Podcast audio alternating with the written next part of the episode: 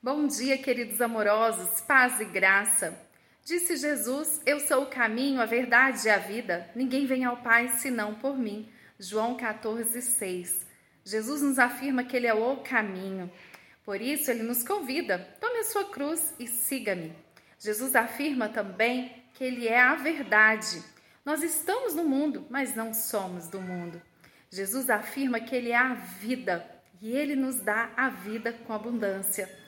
Ele nos traz a liberdade, pois podemos fazer todas as coisas, mas nem todas nos convêm.